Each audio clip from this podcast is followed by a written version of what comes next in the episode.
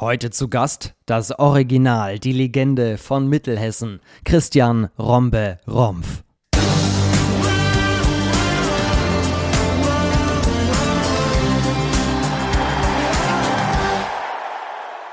Gute, Servus, Moin, Hallo und herzlich willkommen, was auch immer ihr sagen wollt. Guten Tag, guten Abend, guten Morgen. Schön, dass ihr eingeschaltet habt. Hier ist die letzte Ausgabe der Saison 21-22. Hier ist der Podcast der zweiten Handball-Bundesliga. Mein Name ist Finn-Ole Martins, kurz vom Sportmoderator, Handballkommentator aus Hamburg. Freue mich sehr auf eine tolle Folge. Eigentlich läuft ja schon die neue Saison. Wir sind ja schon über den ersten siebten hinaus. Aber wir haben gesagt, eine Folge müssen wir unbedingt noch machen. Das war klar, seitdem der Mann, der heute da ist, sein Karriereende angekündigt hat. Christian Rompf. Wir kennen ihn aus der Bundesliga, zuletzt ganz lange in Hüttenberg gespielt und wir konnten die Saison hier im Update nicht beenden, ohne mit Rombe Podcast aufzunehmen. Mittlerweile ist er aus dem Urlaub zurück, deswegen haben wir Zeit gefunden. Darüber habe ich mich sehr gefreut. Ich wünsche euch jetzt ganz viel Spaß mit der letzten Ausgabe. Dann gehen wir in die Sommerpause. Vielen herzlichen Dank für euren Support über die gesamte Saison. Saison. Wir haben ja viel ausprobiert hier mit kurzen Formaten gespielt, mit längeren Formaten, mit mehreren Folgen in der Woche, dann mal nur alle zwei Wochen. Da haben wir ganz viel gelernt, ganz viel mitgenommen. Wir kommen wieder in der neuen Saison. So viel kann ich euch sagen. Wir haben jetzt sechs Wochen Pause. Mitte August sind wir wieder am Start. Wie es dann weitergeht, in welcher Form, das verraten wir euch dann. Aber wichtig zu sagen ist, es geht weiter. Das ist klar. Vielen herzlichen Dank für euer Feedback. Ihr könnt uns natürlich weiterschreiben, entweder auf den Portalen der zweiten Handball-Bundesliga oder bei mir auf Instagram unter @formtastisch. Jetzt aber gehen wir rein. Hier ist die letzte Folge 2122 mit Christian Rompf.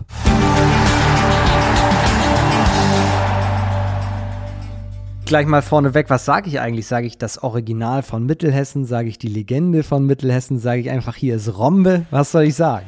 Das kannst du dir aussuchen. Am besten hier ist, nur, hier ist Rombe, das reicht eigentlich. Ich bin da sehr bescheiden. Also das, was auf den sozialen Medien der Konrad so treibt, das äh, ist lustig, aber sehe ich jetzt nicht so. Da gibt es größere wie, wie, wie Nico oder so. Also da gibt es größere. Konrad Melle, liebe Grüße, der Social Media und Presse Allesmacher beim TVH. Hier ist Rombe von Mittelhessen. Herzlich willkommen bei uns. Hallo, schönen guten Abend.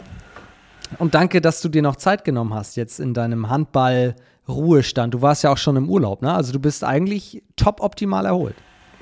Ja, also erstmal vielen Dank, dass ich hier sein darf. Und ähm, ja, ich war jetzt hier zwei Wochen am Gardasee mit der Familie und ähm, habe mich, wie man sich mit zwei Kindern erholen kann, äh, schöne Tage gehabt, aber hat schon alles gepasst.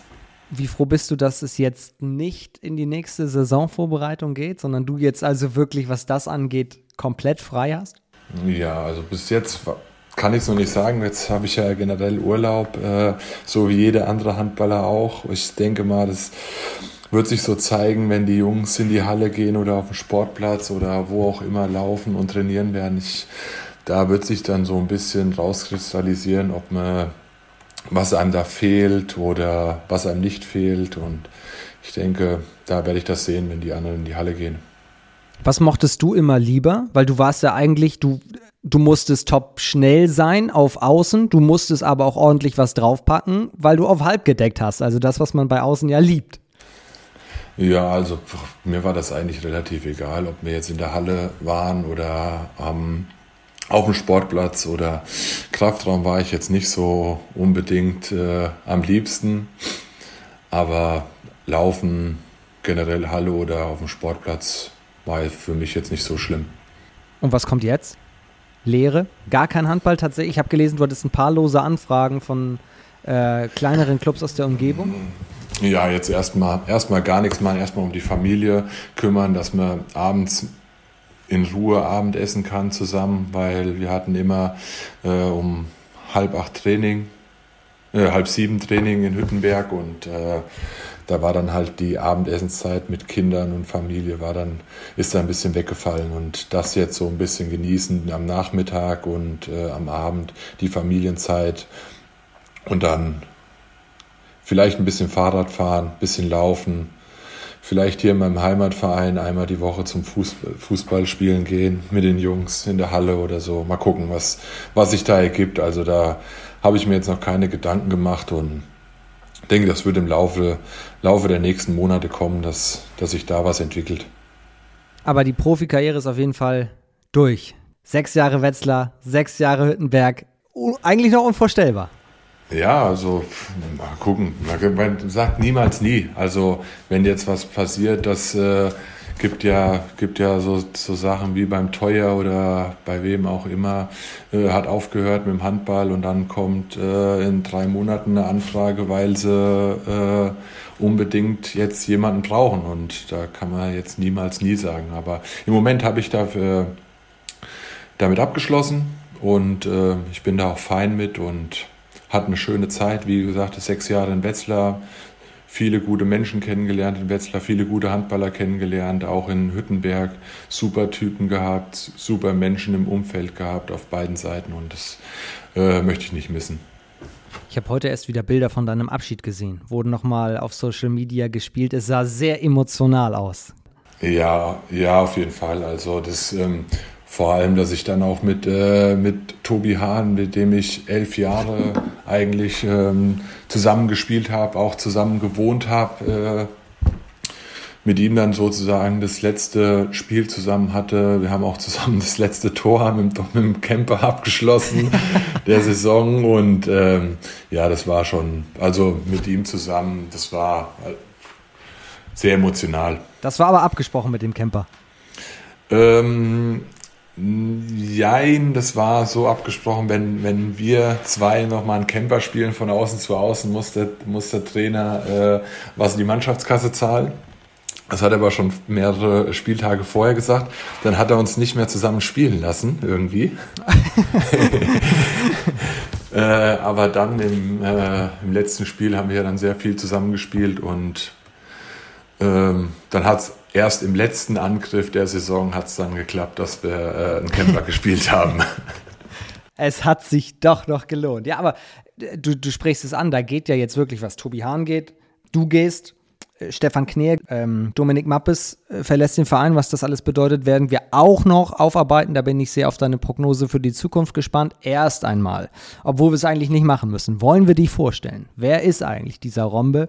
Wer ist Christian Rompf? Da haben wir auch in der letzten Folge der Saison einen Außenkorrespondenten nach Mittelhessen geschickt, der uns mal die Person Rombe näher bringt. Hier kommt Radio Baumgarten alias Simon Baumgarten mit der letzten Gastvorstellung für diese Saison. Herzlich willkommen. Hier spricht wieder Radio Baumgarten für die letzte Episode des zweiten HBL Updates für diese Saison. Zum Abschluss der Saison haben wir heute wieder eine Legende der Handball-Bundesliga zu Gast. Die meisten kennen ihn unter dem Namen Rombe, aber ich finde, die weiße Feder aus Mittelhessen trifft es ebenfalls ganz gut. Christian Rompf, so sein richtiger Name, kam als Christkind 1986 in Gießen zur Welt. Handballerisch ging es für ihn schon früh los. Bis zur B-Jugend bei der SG Langgöns Dornholzhausen, bevor es dann direkt zur SG Dudenhofen Münchholzhausen ging. Mit der Zwischenstation bei der TSF Heuchelheim nahm Rombe Anlauf für die Zeit in der Bundesliga.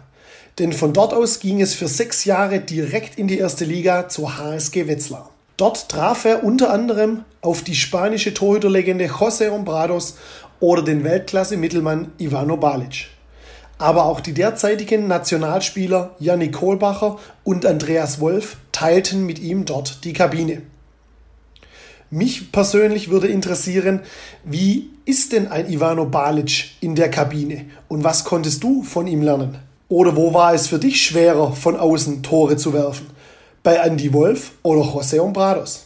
Nach den sechs Jahren bei der HSG Wetzlar ging es für den Linksaußen in das ein paar Kilometer entfernte Hüttenberg wo er bis zum Ende der diesjährigen Saison am 30.06.2022 unter Vertrag steht. Die Krönung in seiner Zeit in Hüttenberg war sportlich gesehen sicherlich der Aufstieg in die erste Bundesliga in der Saison 2017. Dort konnte man sich am letzten Spieltag nach einem Sieg gegen den damaligen Tabellenführer und dem Patzer der Konkurrenz aus Rimpar noch auf einen Aufstiegsplatz schieben und somit den Aufstieg in die Belletage des Handballs feiern. Und das Ganze als damaliger Aufsteiger aus der dritten Liga sogar mit einem Durchmarsch. Mit insgesamt 173 Spielen in Liga 1 und 167 Spielen in Liga 2 und weit über 500 geworfenen Tore für die Vereine Wetzlar und Hüttenberg gehört die Weiße Feder aus Mittelhessen in einen erlauchten Kreis von Spielern, die solche Zahlen aufweisen können. Was ist denn dein Geheimnis, beziehungsweise hast du einen Tipp für die Nachwuchstalente auf Linksaußen, um genauso oder zumindest eine ähnliche Karriere wie du hinlegen zu können? Nach so vielen Jahren ist nun für die Legende auf Linksaußen, die Mittelhessen nie wirklich verlassen hat, Schluss. Das letzte Spiel ist gespielt und das letzte Tor geworfen. Nun bleibt neben der Bauzeichnerei endlich mehr Zeit für die Familie mit nunmehr zwei Kindern. Für die Zeit neben dem Spielfeld wünsche ich dir alles erdenklich Gute. Mir bleibt nicht viel zu sagen wie Hut ab vor dieser Karriere, so viele Jahre Herzblut, Einsatz und Energie, um so lange auf diesem Niveau spielen zu können. Genieß deinen neuen Tagesablauf und dann auf bald neben dem Spielfeld. Das war Radio Baumgarten. Ja, vielen Dank, vielen Dank. Da war so viel drin.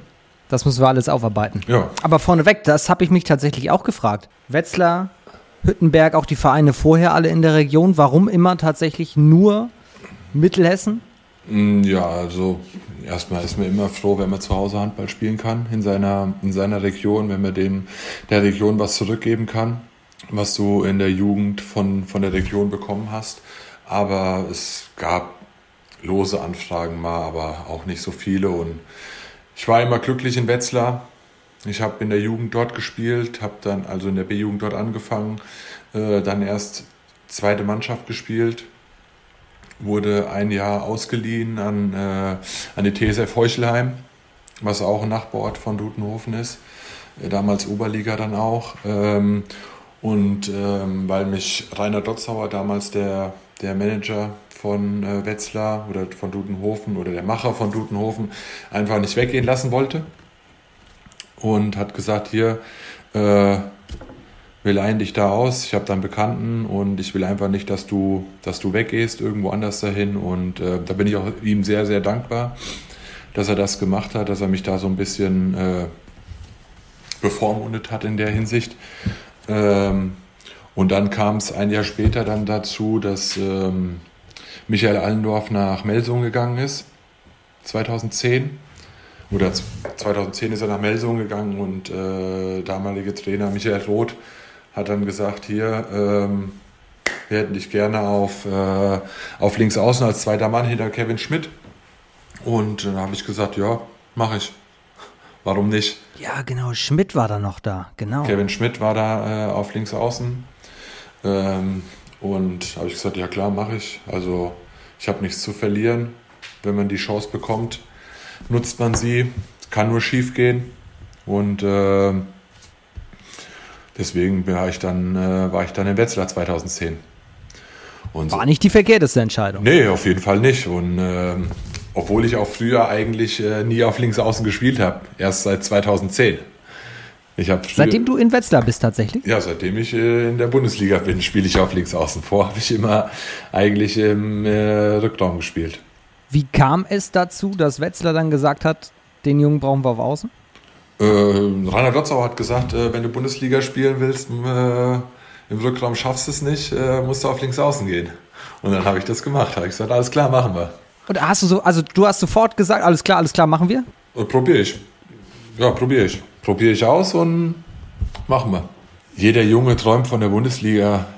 Also jeder junge Handballer, ob Fußballer, träumt von der Bundesliga oder von der höchsten Ligen in, in Europa zu spielen. Und wenn du die Chance bekommst, nutzt du die. Und deswegen, also es gibt auch Spieler, die haben äh, auf links außen angefangen und sind dann in den Rückraum gegangen oder oder sind äh, von haben Mitte und am Kreis gespielt, siehe Magnus Wieslander oder wenn man den größten sie anguckt oder Markus Hansen hat auch auf links außen gespielt und jetzt spielt er, hat er Rückraum gespielt.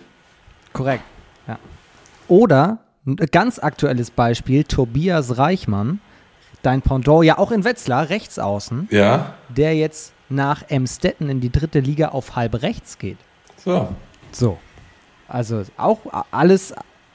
Ich spiele da, wo der Trainer mich aufstellt. Das ist, glaube ich, das, was wir ausdrücken wollen. Ah, ja klar, auf jeden Fall, auf jeden Fall, auf jeden Fall. Da, wo die Mannschaft mich braucht. Ja, genau. Also ich habe auch, habe auch diese Saison schon am Kreis gespielt, als unsere ganzen Kreisläufer nicht da waren.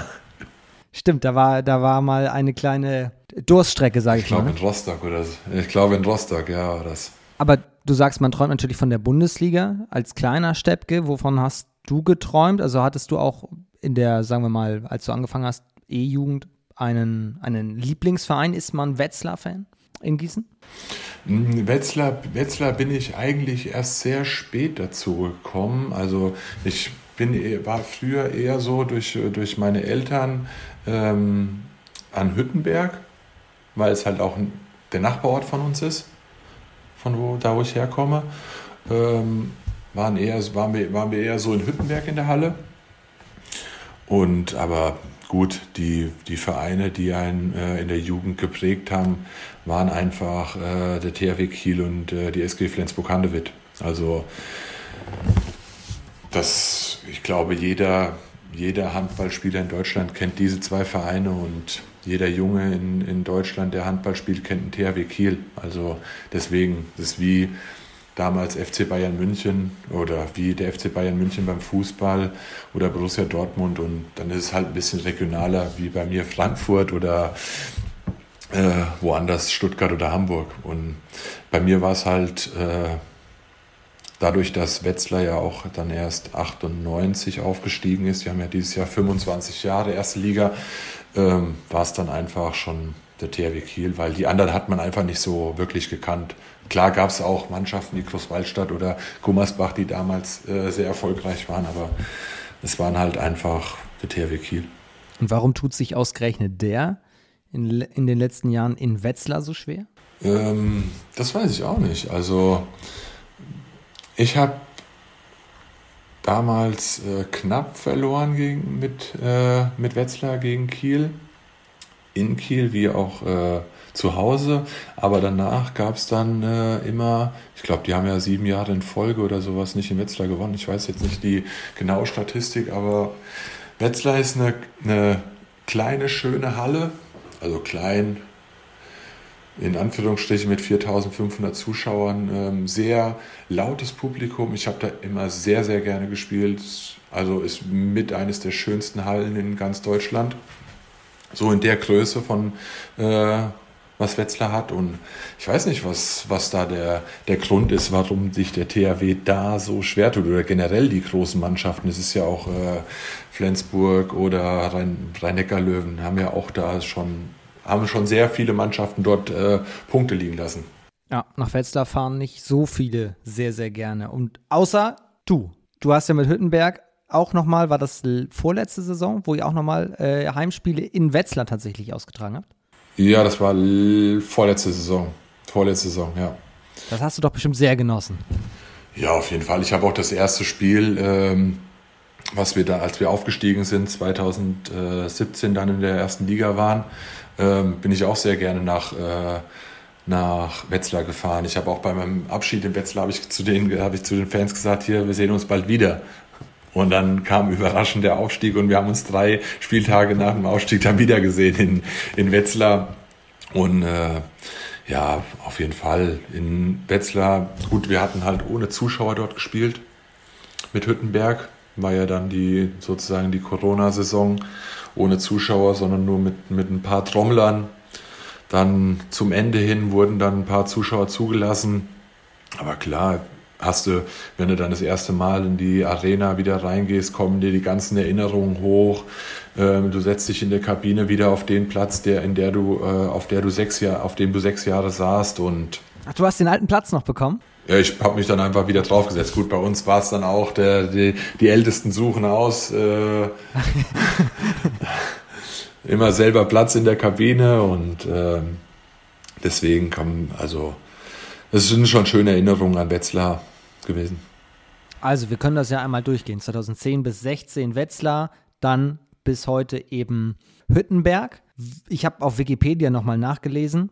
da steht wörtlich beim Artikel zur HSG, eine stark ausgeprägte sportliche Rivalität besteht traditionell zwischen der HSG Wetzlar und dem alten Lokalrivalen TV Hüttenberg. Da habe ich mich zwei Dinge gefragt. Erstens, das stammt ja sicherlich noch aus früheren Zeiten. Eigentlich ist doch mittlerweile das Derby Melsung, oder? Ja, also die Rivalität stammt halt auch noch wirklich, ich glaube, aus den 80ern, Ende 90, Anfang 90er. Und das gibt es ja heutzutage nicht mehr. Also das, klar, ähm, hast du hier beim, beim heimischen Turnier, Vorbereitungsturnier, hast du dann nochmal ein Derby. Ähm, beim Linden Cup spielt immer Wetzlar gegen Hüttenberg. Da ist halt schon immer sehr viel los und das ist auch eigentlich so das Spiel des Jahres für beide, für beide Mannschaften. Ähm, aber die, man, die Vereine arbeiten jetzt ähm, schon zusammen in der, in der Jugendarbeit. Sie haben die A-Jugend und die B-Jugend zusammengelegt im männlichen Bereich und das ist auch einfach der, der richtige Weg. Weil sonst kannst du irgendwann einfach nicht mehr mit den Leistungszentren, äh, wie jetzt sieht man ja Rhein-Neckar-Löwen in beiden Altersklassen deutscher Meister geworden. Davor Abonnementmeister mit Berlin und dann kann man irgendwann nicht mehr, wenn man zwei Mannschaften in der ähm, A-Jugend-Bundesliga hat, hat, wie letztes Jahr äh, Hüttenberg und Wetzlar, oder vorletztes Jahr war das, jetzt letztes Jahr haben sie auch schon zusammengelegt, muss man das einfach ein bisschen mehr stärken. Hast du mehr, ähm, ähm, ziehst du mehr die Leute aus der Region, wenn du sagst, hier, wir sind die Youngsters Mittelhessen, so heißen sie, wir haben die zwei Mannschaften, die zwei Vereine zusammengelegt. In der Jugend. Kannst du aus größeren Regionen die Leute ziehen, die Jungs ziehen. Und macht ja auch Sinn, kannst, können sie bei äh, in, Hütten, in Hüttenberg, ist jetzt die zweite Mannschaft aufgestiegen in die Oberliga, in Wetzlar spielt die zweite Mannschaft ähm, ähm, dritte Liga, dann spielt Hüttenberg die erste Mannschaft zweite Liga und Wetzlar erste Liga. Also was Besseres kann einem äh, als junger Spieler nicht passieren oder als äh, Region Mittelhessen einfach nicht passieren, dass du zwei solch starke Vereine hast, ähm, wo du Talente unterbringen kannst. So habe ich es mir dann auch hergeleitet. Die Verzahnung kommt. So ging sie so los mit dem Wechsel von dir. Nee, nee, das war, ging, schon, ging schon relativ, also schon früher los. Ähm, aber wenn man so die letzten Jahre bei uns in der Mannschaft sieht, waren schon sehr viele Spieler, die in Wetzlar gespielt haben. Auch äh, ja. dann Spieler in Hüttenberg wie Nico Weber, Moritz Zörp hat in Wetzlar gespielt. Ähm, wer hat noch alles in Wetzlar gespielt? Tobi Hahn, Stefan Kneer. Äh, also es sind einige Spieler, die, die dann schon äh, Wetzlarer Vergangenheit haben. Hendrik Schreiber, Ian Weber, sind nur, also nur, nur ein paar, die jetzt hier letztes, die letzten zwei Jahre da gespielt haben und waren schon viele vor mir. Und wie du sagst, es ergibt ja auch nur Sinn, diese Potenziale eigentlich zu bündeln, wenn man da auch auf nationalem Niveau, auch im Jugendbereich bestehen will. Ja, auf jeden Fall. Auf, geht ja nicht auch nur auf, äh, auf nationalem Boden, also im Jugendbereich. Es geht auch auf nationalem Boden in, den, in, der, in der, sag ich mal, in der dritten Liga oder zweiten Liga und ersten Liga. Wenn man sieht, wir haben bei uns, ich sage jetzt nochmal uns in Hüttenberg, äh, fast nur hessische Handballspieler gehabt bei uns jetzt im letzten Jahr. Es kam nur der, äh, unser Rechtsaußen aus Japan, Kreisläufer aus ähm, aus äh, Tschechien und äh, halblinke Joel Ribeiro aus Portugal. Und sonst hatten wir nur einheimische Spieler aus der Region. Und ähm, das macht halt auch den TV Hüttenberg aus, dass die den Weg auf jeden Fall gehen mit jungen, talentierten Spielern aus der Region oder auch älteren, talentierten Spielern oder die mal das Talent hatten. Aber ähm, die sich dann halt auch für Größeres beweisen, wie vielleicht mal irgendwann demnächst nach, wieder zurück nach Wetzlar zu wechseln. Aber ich denke, da gibt es bei uns in der, in der Mannschaft vom TV Hüttenberg sehr viele talentierte junge Spieler, die den, äh, wo ich denke, dass sie den Sprung auf jeden Fall schaffen können, erste Liga zu spielen. Da schließt sich ja auch schon fast die Frage von Simon in Richtung junge Spieler, junge Talente auf deiner Position an. Er, er hat, glaube ich, sowas gefragt wie, was rätst du denn heute, um eine ähnliche Laufbahn einzuschlagen? Und die Frage lasse ich einfach so stehen. Da kommt nichts mehr. Ja, ja auf jeden Fall. Das alles, was, äh, was dir Gott gegeben hat, einzusetzen. Ob es Laufen ist, ob es Werfen können, ob es die Kraft ist, alles einzusetzen, was, was du hast. Und äh, ab und zu mal Videos von, äh, von den Weltklasse, äh, Weltklasse links außen angucken, von mir am besten nicht. Doch, äh, habe ich heute gemacht. Auf YouTube Romf eingeben, kommen ein paar, kommen ein paar. Wirklich? Du warst sogar schon mal fürs Tor des Monats äh, nominiert. Ja, das war ein Zufallstreffer. Das war ein Zufallstreffer. Es war gegen die Füchse, oder? Äh, es war gegen Lemgo, glaube ich, gegen Lemgo damals. Ja, nee, nee auf jeden Fall sich ähm, Wurfvariationen von, äh, von den äh, großen Linksaußen angucken und ähm, einfach alles investieren, was einem möglich ist. Und mit Talent kann man vieles wegmachen, aber mit, äh, mit Arbeit noch mehr. Genau, das ist doch der Punkt. Werfen, laufen, das können viele, auch in Kombination. Ja. Äh, die Einstellung macht es Ja klar, auf jeden Fall. Du musst die Einstellung dazu haben, musst äh, oftmals den Kopf ausstellen und äh, einfach weitermachen. Und äh, ich denke mal, das sind, sind ganz viele Faktoren.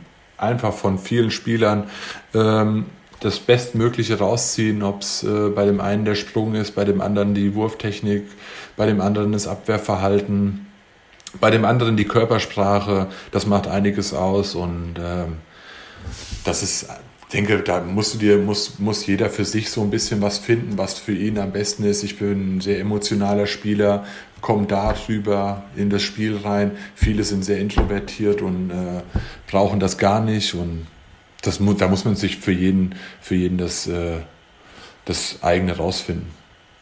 Wie war das bei dir früher? Warum hat sich Christian Rompf durchsetzen können in der Jugend? Oder absetzen können von anderen Gleichaltrigen? Das weiß ich nicht. Da, da müsstest du meinen, äh, meinen ehemaligen Trainer Jan Gohr fragen oder Jochen Peppler. Das, äh, das äh, kann ich nicht sagen. Also ich hatte ein bisschen Glück, dass ich den, äh, den Bundesliga-Vertrag damals bekommen habe. Und ähm, Glück gehört auch immer dazu. Also nicht nur Talent, sondern auch sehr viel Glück.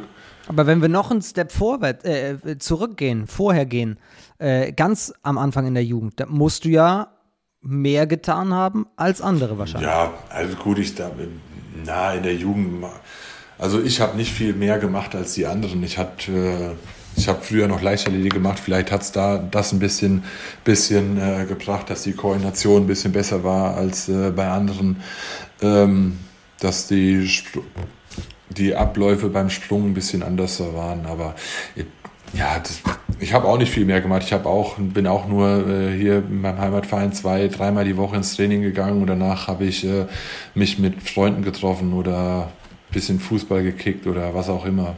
War im Schwimmbad. Also nicht viel mehr und viel weniger als äh, jeder andere. Das mit der Leichtathletik wusste ich nicht. Kommt daher dann vielleicht auch, weil das eben so grazil dann aussieht, äh, dein Spitzname mit der Feder?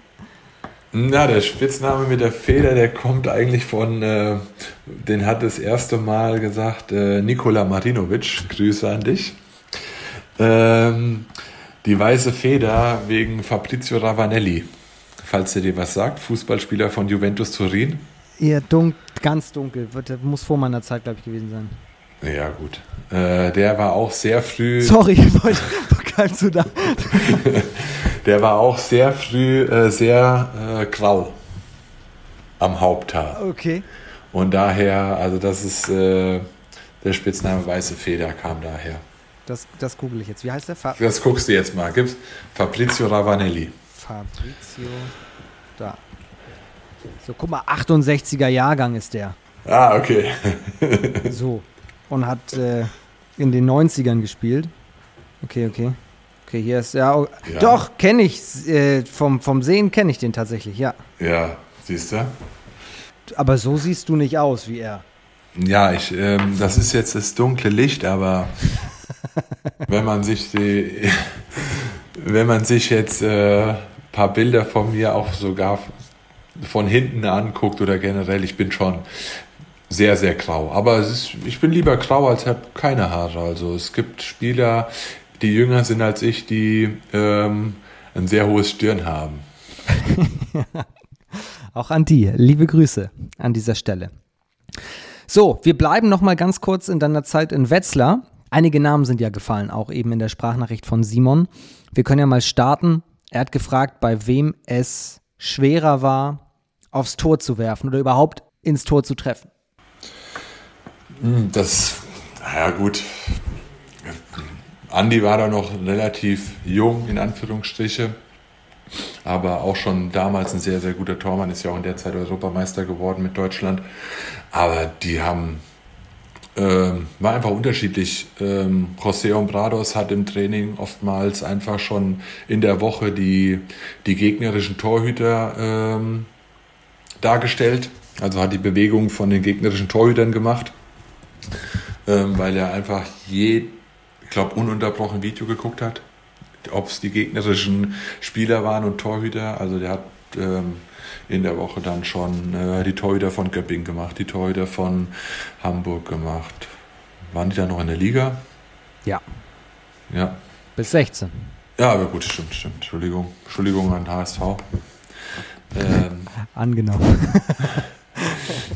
und ähm, da war einfach unterschiedlich. Gegen Andi hat man einfach, einfach äh, lieber gespielt, weil der sich äh, sehr, sehr aufgeregt hat, wenn, man, wenn er einen Ball äh, reingelassen hat. Auch im Training? Ja, immer, immer. Also Andi, Andi ist und war ein sehr ehrgeiziger Spieler, der ähm, vor dem Training schon da war, nach dem Training noch lange in der, in der Halle war und Kräftigungsübungen gemacht hat und ähm, alle möglichen Sachen gemacht hat, war am längsten im Kraftraum, glaube ich, von allen damals und ähm, sehr eifriger und ehrgeiziger Spieler das, was ihn jetzt auch äh, dahin gebracht hat, wo er jetzt ist. Also Europameister, polnischer Meister, polnischer Pokalsieger, Champions League, äh, Champions League Finalist und hat sich ausgezeichnet. Er ist ja auch ein Typ, der auch gerade aus dem, was da jetzt passiert ist, es lag ja nicht an ihm, dass Kiel nee. so knapp am Ende verliert, aber er wird sich so ärgern, dass ja, er dann noch stärker hervorkommt. Ja, ich glaube auch. Also ich, Andi hat äh, bis jetzt immer aus seinen, äh, aus seinen Niederlagen Profit geschlagen, was er und also er hat, äh, ob es jetzt bei Nationalmannschaft war oder dann jetzt hier im Finale, ich glaube, Andi bereitet das so auf und ist auch so klar im Kopf, dass er das ähm, gut reflektieren kann. Und er hat ja auch eine super Leistung im, im Finale abgeliefert. Also habe zwar jetzt nicht das ganze Finale gesehen, aber das, was ich gesehen habe, hat er ja äh, Kelze fast allein im Spiel gehalten.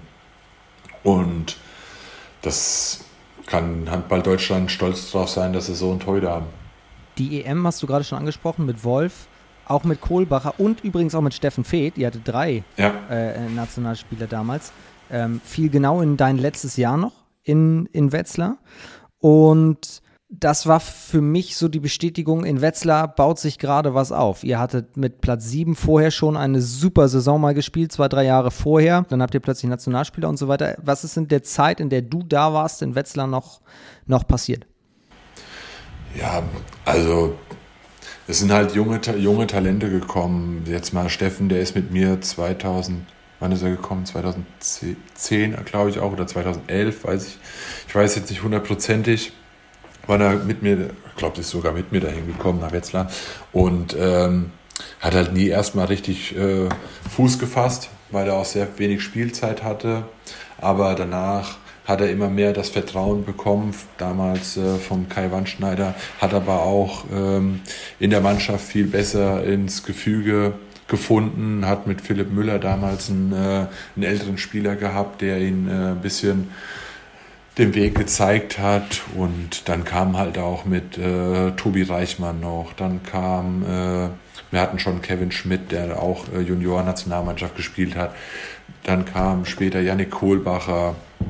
Ähm, Andy Wolf kam dann noch. Also das waren so die letzten, in den letzten Jahren die Nationalspieler, die ja auch äh, die deutsche Handball-Nationalmannschaft geprägt hatten.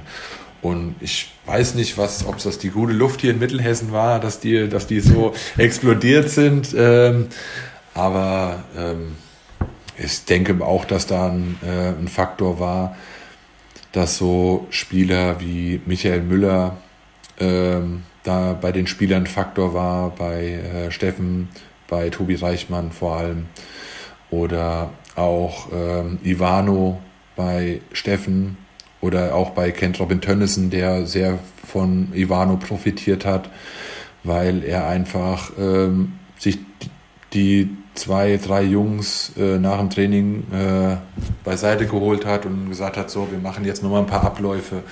Ähm, und ich denke, dass davon haben sehr viele Spieler profitiert, dass die HSG Wetzlar noch ähm, ein um, äh, José Ombrados verpflichtet haben oder auch einen Ivano Baric verpflichtet haben.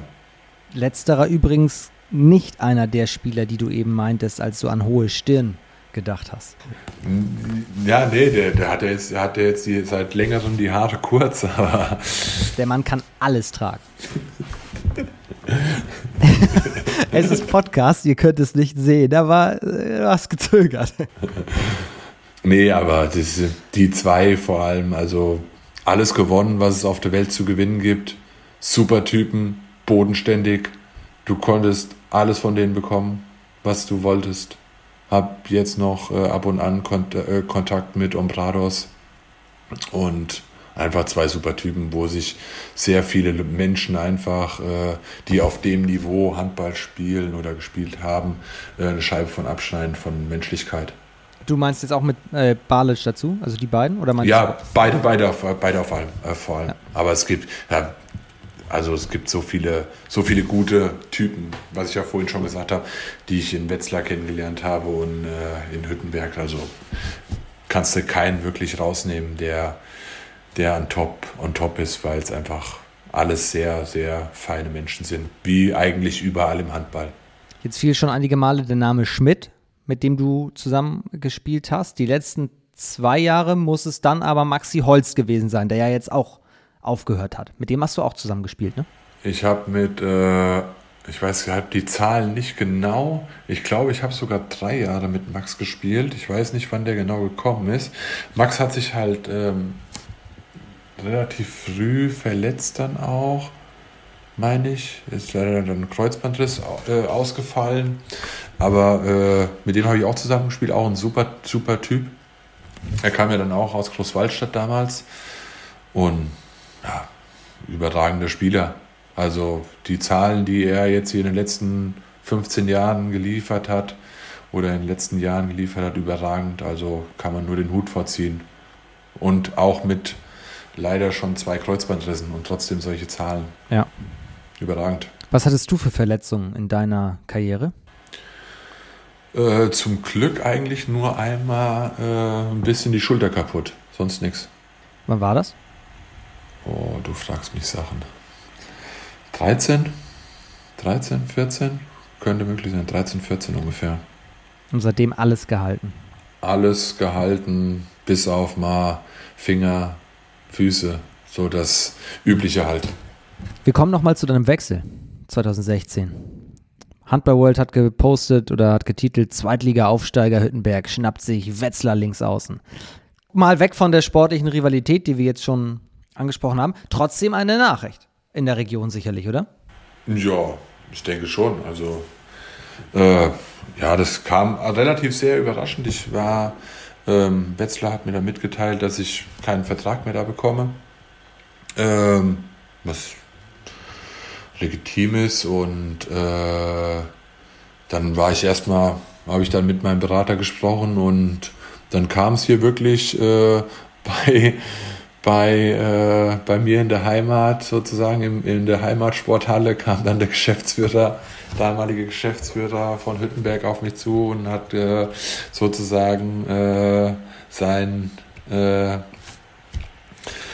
Vertrauen in mich äh, signalisiert und äh, oder sein Interesse signalisiert und so kam das dann ganz einfach, dass dann, dass ich dann ganz ganz schnell mit äh, Hüttenberg einig wurde, die dann vorher eigentlich schon äh, Ayosha Schmidt verpflichtet hatten auf Linksaußen damals ähm, und der dann auch eine Schulterverletzung hatte und die dann Hüttenberg dann auch eine, eine Alternative gesucht haben.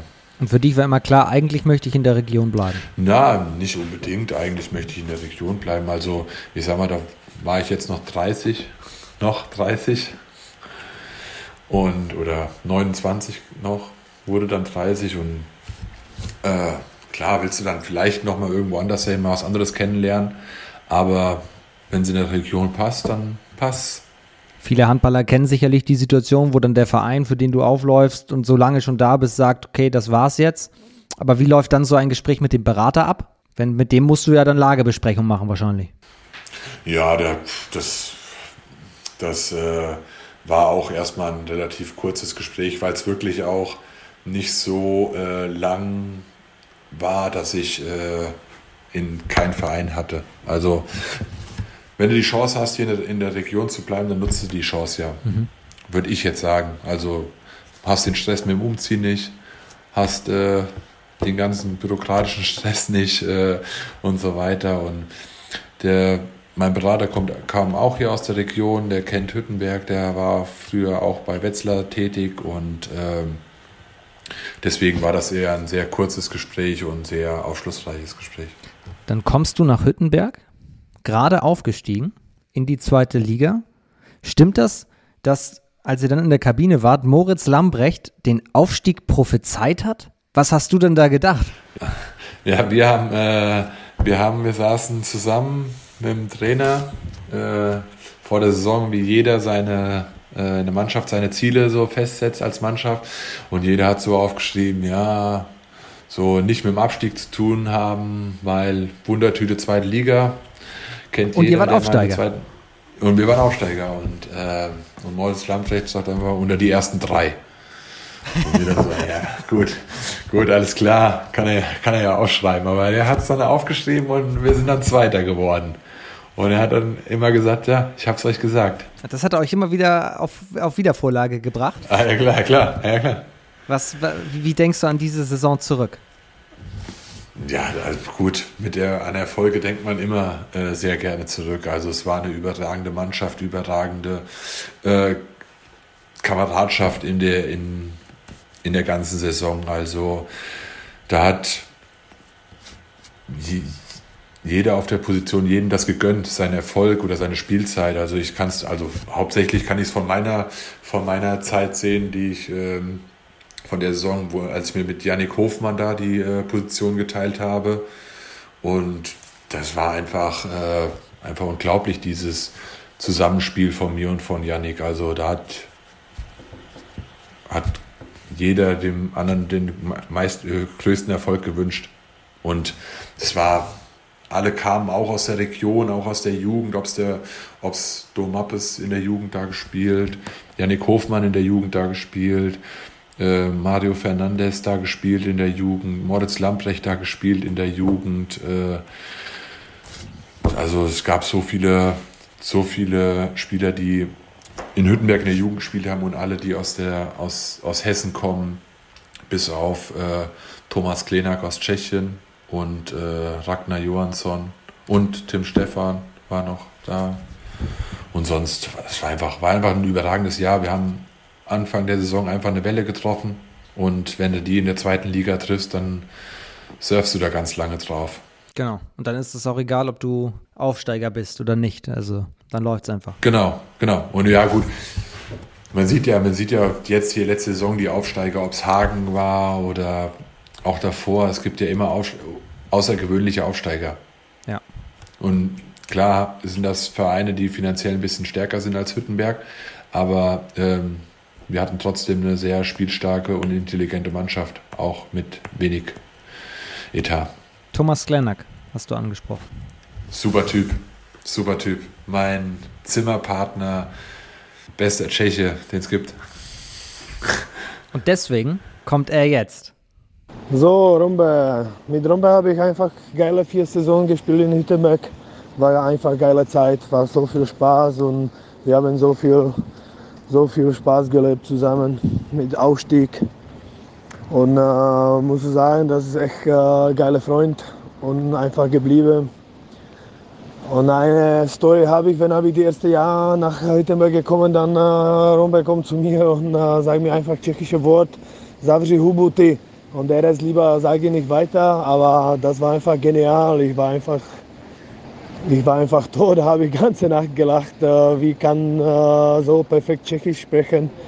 Und äh, das war so super und ab dieser Zeit, der wollte immer weiter lernen und klar, die wichtigen wichtige Worte bei uns und das habe ich mir so geblieben im Kopf, war der erste Blick mit ihm und da vergesse ich nie und freue mich, wenn ich wieder so zu Besuch fahre. So, Rombe, viel Spaß, äh, die, die Rente, Handballrente und ciao, Skleni. Thomas Sklenak. Vorab, ich kann, vorab, ich sag nichts auf Tschechisch. Aber kann, okay. Frage wird gestrichen, Moment. Aber was, was kannst du uns denn daraus übersetzen, was er gerade erzählt hat? Das weiß ich nicht mehr. Das weiß ich nicht mehr. Was hast du ihm als Begrüßung? Ahoi, ahoi, ahoi ist Hallo auf Tschechisch. Nee, was, er, was, er, was hat er da gerade, was hast du ihm bei nicht. der Begrüßung gesagt? Na, das sagen wir nicht. Das sagt man nicht. wir, aber wir hören raus, ihr habt äh, eine intensive Beziehung gehabt. Ja, auf jeden Fall. Auch damals, als ich noch in Wetzlar gespielt habe, ähm, war Thomas immer mit, ähm, mit seinen Kindern beim Kindertouren in Dudenhofen durch Alois Mraz noch. Okay. Weil die Kinder gleich alt sind. Und da habe ich ihn halt schon äh, kennengelernt gehabt, als er nach Hüttenberg gekommen ist, war er halt immer in der Halle, weil wir mit Wetzlar nach dem Kindertouren Training hatte, hatten. Und ähm, da kam dann schon so ein bisschen die Annäherung und ähm, so der, der, Smalltalk, der immer ein bisschen intensiver wurde. Und dann äh, in Hüttenberg wurde es einfach zu einer sehr guten Freundschaft. Jetzt ist es ja so, dass man als, als Zimmerpartner meistens auch so, weiß ich nicht, Gewohnheiten hat. Ich will jetzt nicht von Tradition sprechen, aber irgend so ein Ritual, was man immer macht auf Fahrten, irgendwie ein Spiel spielen, einen gewissen Film gucken. Hat, hattet ihr da was?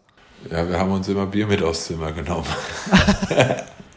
Weltklasse. Jetzt darfst du es ja sagen, jetzt darfst du es ja sagen. ja, ich hätte das auch vorher schon gesagt. Also ich bin da sehr offen und ehrlich.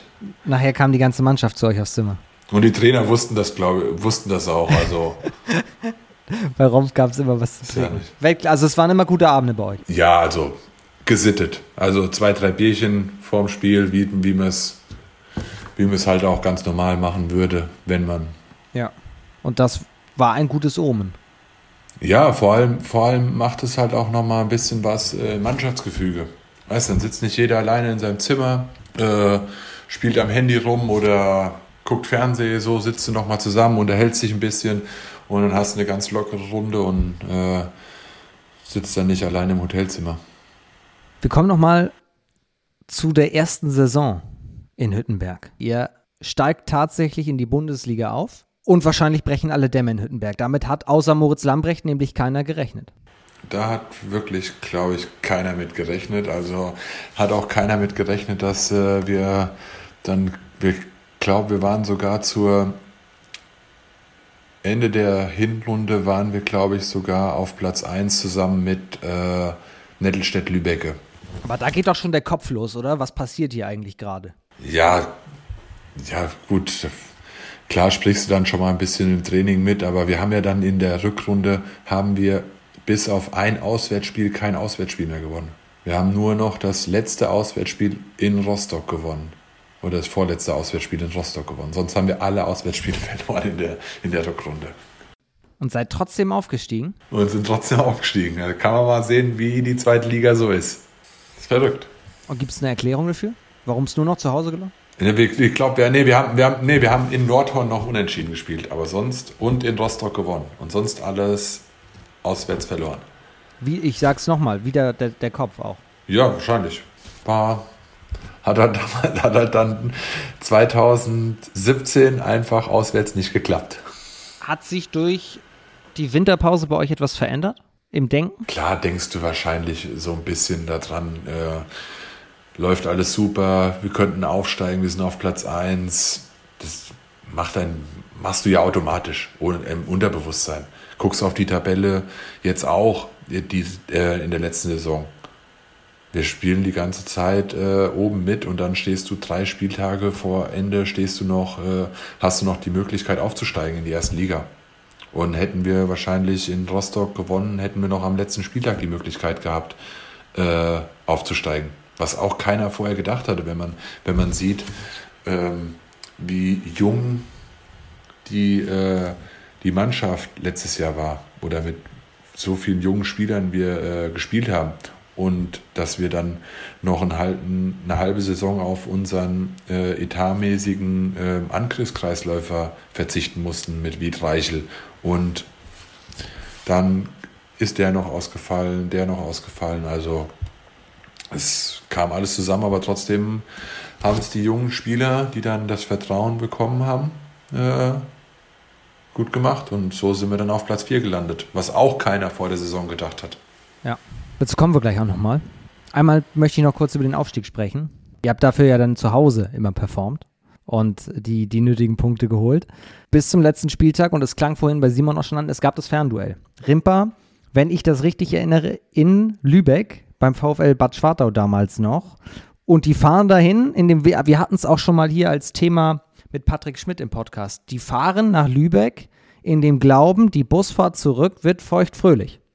Das denke ich auch, weil wir, wir, ja, wir haben, äh, ich glaube, am vorletzten Spieltag oder, also dritt, vorletzter oder drittletzter Spieltag haben wir in Rimpa gespielt, haben dort verloren und ähm, da war dann halt Rimpa vor uns, meine ich.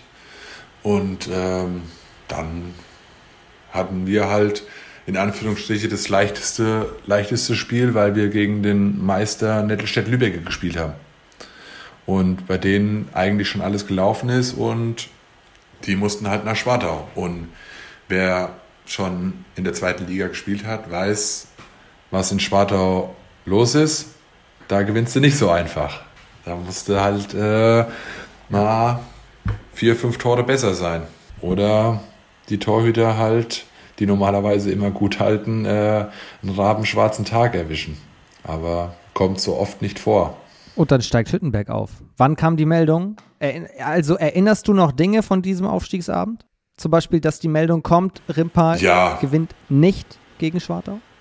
Ja, also das, äh, wir, unser Athletiktrainer oder Reha-Trainer Peter Nagel, der ähm, saß neben der Bank und hat immer äh, unseren Trainer Atli Eofsson äh, mit den Ergebnissen äh, gefüttert und dann irgendwann in der ganz 58. Minute oder so war dann äh, das Spiel in, in Schwartau, glaube ich, aus.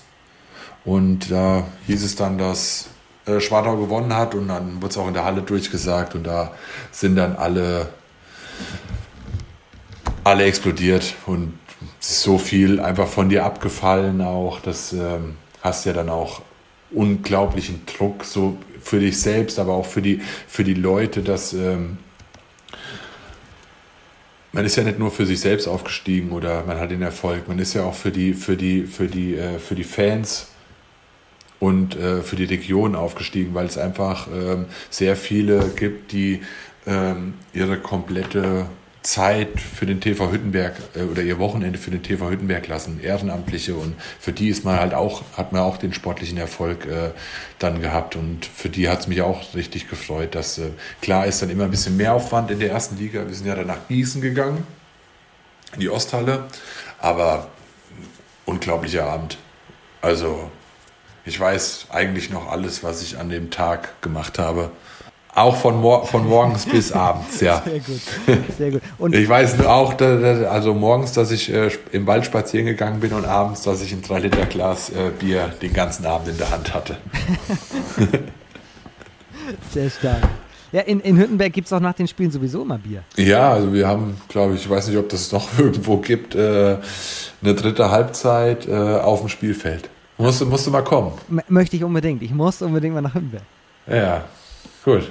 Was gibt's da für Bier? Einladung ist raus. Licherbier. Das schmeckt wonach? Nach Bier. Nach. Hashtag Werbung. Es gibt natürlich noch viele andere leckere Biere. Das ist klar, aber in Hüttenberg. Das, okay, nee, also unbedingt. Habe ich, mir, hab ich mir fest vorgenommen. Definitiv. Ähm, wie kommen wir jetzt zurück ins Alltagsgeschäft? Ihr steigt auf in die Bundesliga, wart aber trotzdem Aufsteiger in die zweite Liga. Jetzt für den Verein, ich meine, ihr genießt das, ihr kommt in die Bundesliga, spielt gegen die besten Mannschaften, aber vielleicht einen Tick weit zu früh? Fragezeichen? Ja, das war, das war einfach ein Zufallsprodukt. die Mannschaft, die damals dann aufgestiegen ist in die zweite Liga, das, äh, das war ja schon eine Zweitligamannschaft. Das war ja die, die äh, Mannschaft, die dann auch zweite Liga gespielt hat. Also in der dritten Liga sind nur vereinzelt. Äh, ich bin dazugekommen, der Tim Stefan ist dazugekommen, Jan Wörner und das war es dann auch schon.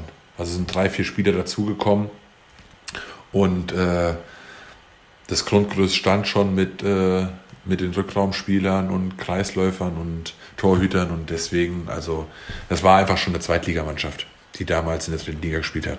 Und äh, das, das, der Aufstieg, das war einfach, de, klar war es super, aber das war einfach ein Zufallsprodukt, denke ich mal. Weil, wie kann man sagen, Aufstieg zu früh oder, oder zu spät oder wie auch immer, aber du nimmst den Aufstieg dann, wenn er kommt. Also diese, diese die, diese, diese Sachen, äh, der Aufstieg kommt zu früh, kam der Aufstieg beim, beim HSV Handball zu früh, die auch mit so, die auch mit einer jungen Mannschaft dann aufgestiegen ist. Kam der zu früh? Nee, kam er nicht. Aber vielleicht haben das welche gesagt. Du nimmst es einfach wie, du nimmst es wie es kommt. Du bist ja froh, wenn du, wenn du, wenn du, wenn du dich in, in ganz Deutschland präsentieren kannst. Also. Ich meinte jetzt aber nicht sportlich, so. sondern vielleicht auch das große Drumherum, ganz global betrachtet einfach nur. Ja, klar, das, das sehe ich, ja, das meine ich ja auch. Also du willst dich ja als Verein, willst du dich ja ganz oben mit, mit den Größten präsentieren und willst deinen Verein so repräsentieren, wie es am besten ist. Und das kannst du halt nur in der Bundesliga. Du kannst, also deswegen, also der TV Hüttenberg hat jetzt hier in den letzten fünf Jahren jetzt Zweitliga gespielt, oder vor Erstliga und da hat ihn halt ganz Deutschland auch gekannt, in TV Hüttenberg. Ja. Und da, deswegen, ich glaube, jeder, jeder Verein ist, ist in Anführungsstrichen froh, wenn er, wenn er dann Erstliga spielen kann und sich mit den, äh, mit den großen Mannschaften und den großen Vereinen messen kann. Und deswegen glaube ich nie, dass ein Aufstieg zu früh oder zu spät ist. Ist halt ein gewisser Aufwand für die, für die ähm, Geschäftsführer und die alle möglichen drumherum. Aber ähm, der, das, der da in dieser Position ist, der weiß, was er, was man da zu machen hat und äh, nimmt das, denke ich, auch gerne in Kauf, wenn er, wenn er dann mit dem Verein in der ersten Liga spielen kann. Klar, hast du dann 34 Spiele, äh, die, die dir immer im Gedächtnis bleiben. Also für die jungen Spieler oder für.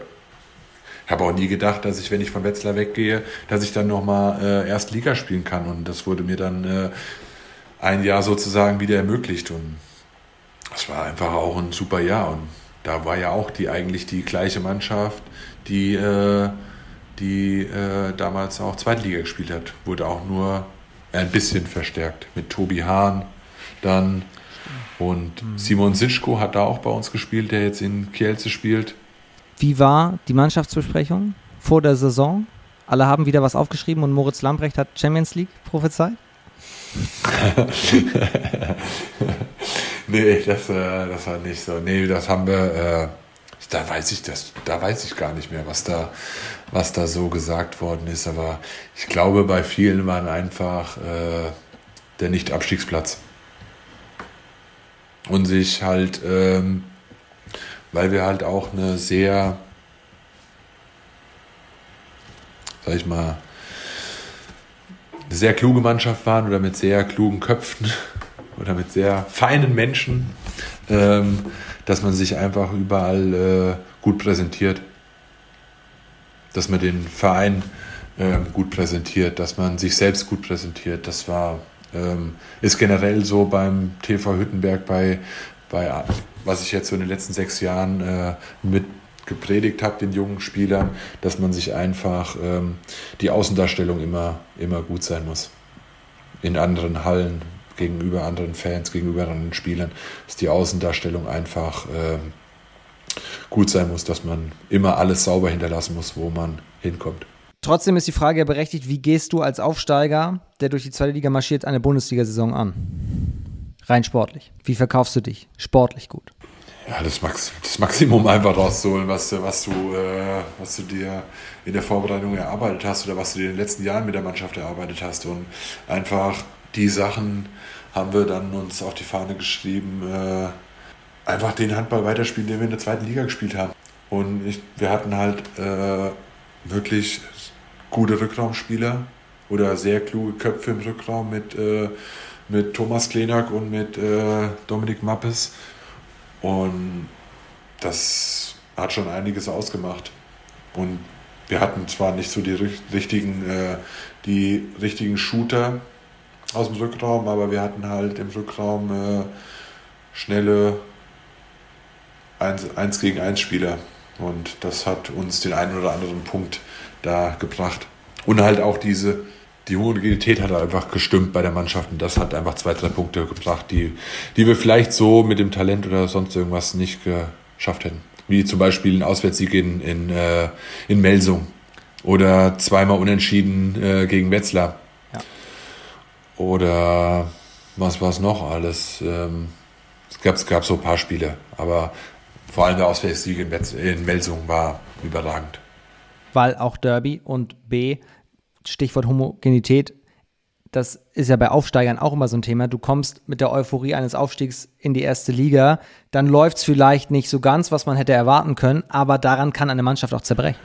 Ja, auf jeden Fall. Und das war ähm, bei uns zum Glück jetzt nicht so, nicht so der Fall. Klar hast du immer mal so ein paar Durchhänger gehabt, aber ähm, du hast halt auch wir hatten halt auch wirklich einfach Spaß in der Mannschaft. Und ähm, Daniel Wernick hat dann auch immer nach, nach, nach so, wenn, du, wenn, wenn wir ein paar Niederlagen hatten, hat er immer gesagt, wir dürfen das Lachen nicht verlieren. Dann ist wieder jeder in der, in der, im Training mit dem Lachen durch die, äh, durch, die, durch die Halle gelaufen. Aber das war halt, weil jeder bei uns einfach ein, eine gewisse Persönlichkeit war und äh, jeder den anderen geschätzt hat. Und äh, der eine den anderen wieder aufgebaut hat, wenn irgendwas äh, was war. Ja, wir hatten also hohe Persönlichkeiten in der Mannschaft und äh, das hat einfach Spaß gemacht, da auch dann zu spielen. Jeder hat den anderen aufgebaut, wenn es mal, mal nicht so lief und hat den anderen unterstützt und das klar hat es dann am Ende leider nicht gereicht, aber trotzdem hatten wir ähm, auf dem Spielfeld wie auch neben dem Spielfeld, glaube ich, eine ganz coole Saison mit der Mannschaft. Dann seid ihr zurück in der zweiten HBL und plötzlich seid ihr für alle nicht mehr die Mannschaft, die ja mal aufgestiegen ist, sondern ihr kommt plötzlich aus der ersten Liga. Es hat sich ja eigentlich das komplette, die, die Sichtweise auf den TVH von der Liga hat sich komplett geändert, oder? Ja, auf jeden Fall. Also gut, wir hatten dann aus der ersten Liga, hatten wir dann auch ein paar Abgänge zu verzeichnen. Do ist dann gegangen, also Do Mappes ist gegangen, Yannick Hofmann ist dann gegangen. Ähm, Matthias Ritschel ist gegangen, Sebastian Roth hat aufgehört. Ähm, wer war denn noch? Ich glaube, das waren so die, die so, die Säulen, so die dann gegangen sind und hast dann so einen gewissen Umbruch gehabt. Und dann bist du halt nicht mehr vom, äh, vom Jäger, sondern bist dann der Gejagte. So wie das jetzt immer bei den äh, Absteigern aus der ersten Liga ist. Und dann kannst du halt auch äh, mal ganz schnell unten reingeraten. Und das ist bei uns dann auch äh, der Fall gewesen. Ich glaube, wir haben sehr lange dann, und waren dann 15. oder 14. glaube ich, äh, sind wir dann geworden. Und das ist dann halt zweite Liga. Verlierst du Spiele, verlierst du die nächsten Spiele. Gewinnst du die Spiele, mhm. bist du auf einer Welle und gewinnst die Spiele. Weil das äh, glaube, das kann wirklich jeder, jeder äh, Zweitligaspieler sagen, dass es einfach eine Wundertüte ist, die Zweitliga. Und äh, ja, und dann musst du dich halt auch erstmal finden. Dann haben wir, ich weiß gar nicht, dann sind wir so ein bisschen in die, in, in so zur Mittelfeldmannschaft geworden. Oder unteres Mittelfeld. Und mal gucken, wie es jetzt so wird. Also jetzt mit Platz 4, ich denke, das war auch für viele sehr überraschend. Aber ähm, wenn man die Mannschaft nächstes Jahr sieht, könnten sie dies vielleicht wiederholen. Tatsächlich? Ja, also das sind ja sind ja jetzt nur mit äh, Stefan hat jetzt bleibt als Co-Trainer erhalten, was ja auch letztes Jahr letzte Saison schon äh, schon das Amt inne hatte und sondern auch nur ein bisschen mitgespielt hat, äh, wenn Not am Mann ist war dann leider, als Wied dann ausgefallen ist, immer mehr. Und dann sind ja noch ein paar Rückraumspieler als und als ausgefallen. Die einzigsten, die die Fahne hochgehalten haben, waren die Außenspieler. Und ähm, gut, mit Do geht halt der alles entscheidende Spieler weg, der die zweite Liga geprägt hat. Aber ich glaube, da hast du mit, äh, mit Ian einen guten Nachfolger, der auch das Spiel verstanden hat, der auch sehr torgefährlich ist, auch ein äh, sehr ehrgeiziger Spieler ist. Du hast mit ähm, auf der linken, halb links hast du einen Hendrik Schreiber, auch ein sehr intelligenter Spieler, ähm, sehr durchschlagskräftiger Spieler, sehr guter Abwehrspieler. Und ähm, ich glaube, da ist die, ist auf jeden Fall, ähm, können sie das so halten, wie was wir vielleicht jetzt äh, aufgebaut haben, dass es sich, dass der TV Hüttenberg sich äh, weiter oben etabliert in der zweiten Liga, weil wie man, äh, wenn man sich so den Kader anguckt, hat man halt auch eine sehr junge Mannschaft und könnte da dann die nächsten Jahre von profitieren, auch mit, mit Niklas Theis, der halb rechts äh, gerade 18 ist und da schon äh, schon richtig rockt. Ja, also super, super Sprungkraft, super Wurf und äh, denkt man auch nicht, dass der erst 18 ist, aber da wenn er so weitermacht, sieht man wahrscheinlich irgendwann mal äh, dann bei einem anderen Verein, größerem Verein. Aber auch auf links außen oder rechts außen hat man sehr junge, talentierte Spieler und da muss man, muss man einfach profitieren von, äh, dass, die, dass die Jungs da sind und äh, alles für den Verein geben. Und man hat ja auch wieder alte Spieler dazu bekommen mit äh, Yannick Hofmann, mit Tim Schneider und äh, die werden ja auch den äh, Verein und hast noch einen Moritz Zerb, der schon seit gefühlten 100 Jahren äh, da auch mitspielt und die werden den, die unter 20-Jährigen oder unter 21-Jährigen Leute, äh, Boys da schon leiten.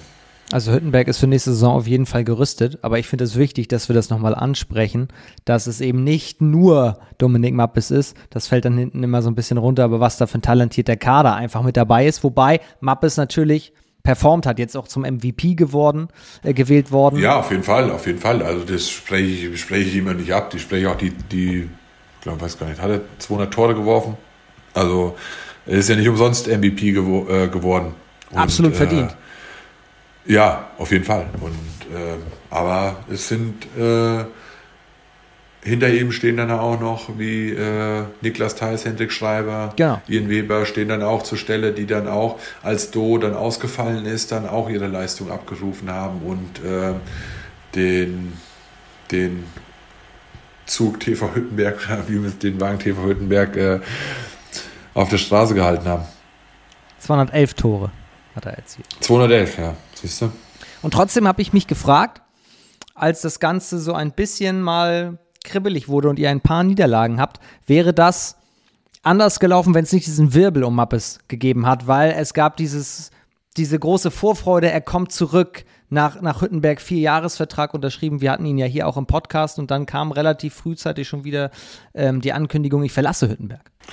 Also in einem, klar hast du hier in der Region, hast du das, den Wirbel so ein bisschen mitgekriegt oder bleibt ja nicht aus in der Tageszeitung oder im Internet und Eben, wie ja. auch immer, bleibt ja nicht aus, aber in der Mannschaft war das äh, nie, nie Thema.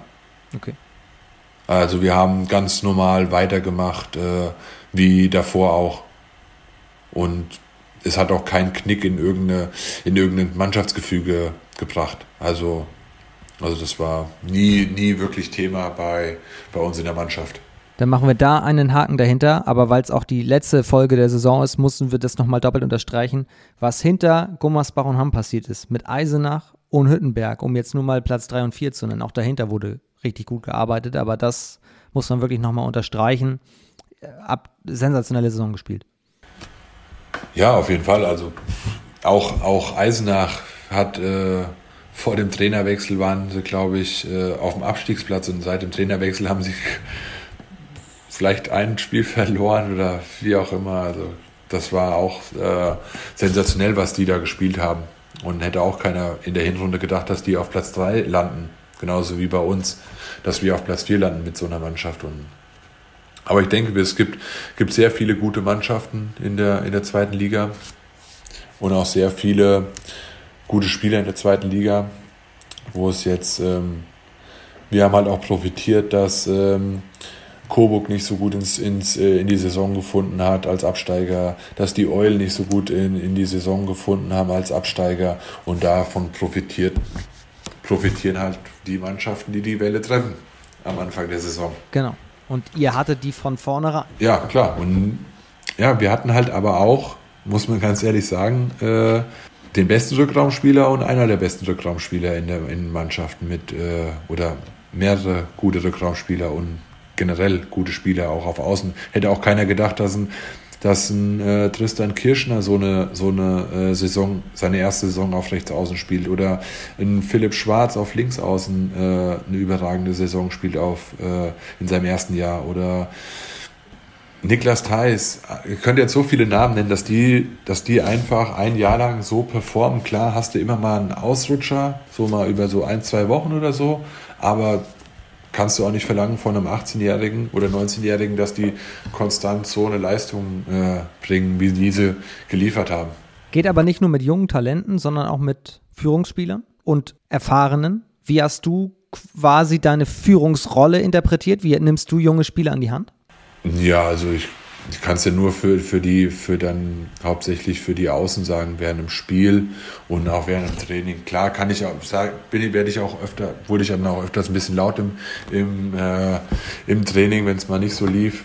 Weil ich ja dann schon eher so der, der emotionale Leader, sag ich mal, in der Mannschaft war, die anderen, äh, anderen Sachen habe ich dann ähm, im Do überlassen, der dann auch das Spielerische dann gemacht hat. Aber äh, klar musste, musste, musste auch ab und an mal den, äh, den jungen den jungen Willen mal ein bisschen, äh, vielleicht mal ein bisschen runterholen, mal ein bisschen an die Hand nehmen, äh, ein paar Dinge erklären, äh, dass sie da in der Hinsicht ein bisschen zu forsch waren oder so. Das, also, aber das hielt sich alles in Grenzen, weil es auch sehr, sehr äh, feine Jungs sind und ich denke, ähm, die Jungen haben ein bisschen von uns Alten profitiert, aber wir Alte haben auch ein bisschen von, äh, bisschen von den Jungen profitiert. Das war eine gute Mischung und Geben und Nehmen. Dann müssen wir abschließend noch klären, wie hat ein Christian Rompf menschlich von Tobias Hahn profitiert und umgekehrt. Denn das ist natürlich die Beziehung, über die wir noch gar nicht gesprochen haben. Aber ihr geht beide und ihr habt auch schon eine, eine lange äh, eine lange, wie soll ich sagen, auch Freundschaft hinter euch. Ja, äh, Tobi ist einfach ein super feiner Mensch. Also, es ist ein sehr ruhiger, lustiger Mensch, der so viel äh, Quatsch im Kopf hat, aber es ist einfach eigentlich wenn man ihn so sieht, denkt man eigentlich gar nicht, dass er so viel, so viel Quatsch im Kopf hat, wie er eigentlich, wie er eigentlich drauf hat. Ein sehr, äh, ja, ruhiger, in sich gekehrter Mensch. Und ähm, manchmal hat er mich, als wir zusammen gewohnt haben, hat er mich äh, auf die Palme gebracht, weil äh, er auch ein sehr unpünktlicher Mensch ist oder ein sehr bequemer Mensch ist, der dann immer auf die letzte Minute kommt was ich nicht sehr gut kann. Ich bin dann ein sehr auf Pünktlichkeit äh, getrimmter Mensch, der oftmals vielleicht zu früh kommt zu Terminen, aber da hatte Tobi mich schon äh, sehr oft auf die Palme gebracht, dass wir auch getrennt zum Training gefahren sind. Obwohl ihr zusammen gewohnt habt? Ja, obwohl wir zusammen gewohnt haben. das ist ja unfassbar. Ja. Wir haben in Gießen gewohnt und ich bin dann, äh, da Tobi dann immer noch auf dem Sofa lag und ich eigentlich schon los wollte, habe ich dann irgendwann gesagt, ich, wir fahren dann einfach getrennt. Ich habe ihn gefragt, was, was kann ich denn im Podcast mal ansprechen? Da hat er erstmal geschrieben, du könntest ja die Fröbelstraße mal aufgreifen. War das dort? Ja, das war, das war unsere WG, ja. Das war unsere WG. Ja. Dreieinhalb Jahre hat er geschrieben, habt ihr dort zusammen gelebt. Ja, ja, ich glaube, waren dreieinhalb Jahre, ja. War, war eine sehr schöne Zeit. Mal schauen, was er darüber noch so erzählt. Hier kommt nämlich abschließend Tobias Hahn. Servus Rombe, moin Tom, grüßt euch. Ja, jetzt ist die Zeit für uns beide zu Ende. Oder Rombe? Wer weiß. Ähm, nee, also äh, ich wollte hier mal kurz nochmal meinen Senf dazu abgeben. Ich äh, fand es sehr schön, äh, dass wir so lange zusammengespielt haben mir sehr viel Freude bereitet. Ich äh, denke, das war bei dir auch meistens so. Ähm, wir haben viel Spaß zusammen gehabt. Wir haben ähm, auch eine sehr, sehr schöne Verabschiedung zusammen gehabt, das muss man sagen. Das hat, äh, hat Hüttenberg wirklich, äh, wirklich sehr gute Arbeit geleistet. War sehr schön, hat viel Freude bereitet und auch die ein oder anderen Tränchen gekostet, aber das gehört dazu. ansonsten soll ich jetzt noch eine kleine Anekdote abgeben, aber ich würde sagen, die erzählen wir uns untereinander immer bei einem Bierchen und die anderen Anekdoten, die bleiben in der Fröbelstraße. Und damit möchte ich auch euch nicht länger aufhalten. Ich wünsche euch noch einen schönen Podcast. Lasst euch gut gehen. Alles Gute, alles Liebe. Wir sehen uns auf jeden Fall. Bleibt ja hier in Mittelhessen. Bis dann. Mach's gut, Vom. Mach's gut, Rombe.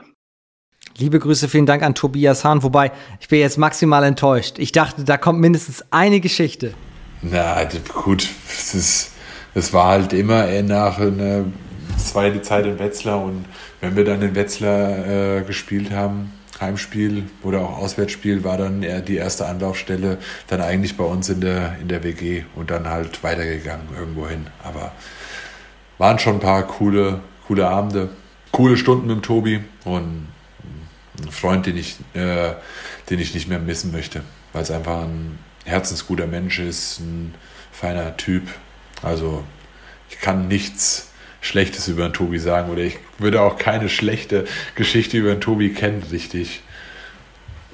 Was, was also das würde auch ihm nicht gerecht, was, was Tobi Hahn für ein Typ ist. Und er hat auch eben gesagt, was war eine gute Verabschiedung, dass wir dann auch zusammen verabschiedet worden sind, dass wir so lang die zusammen äh, die Handballbühne hoch und runter gelaufen sind, zusammen in Wetzlar wie auch in Hüttenberg. Und ja, das sind schon äh, vorm Spiel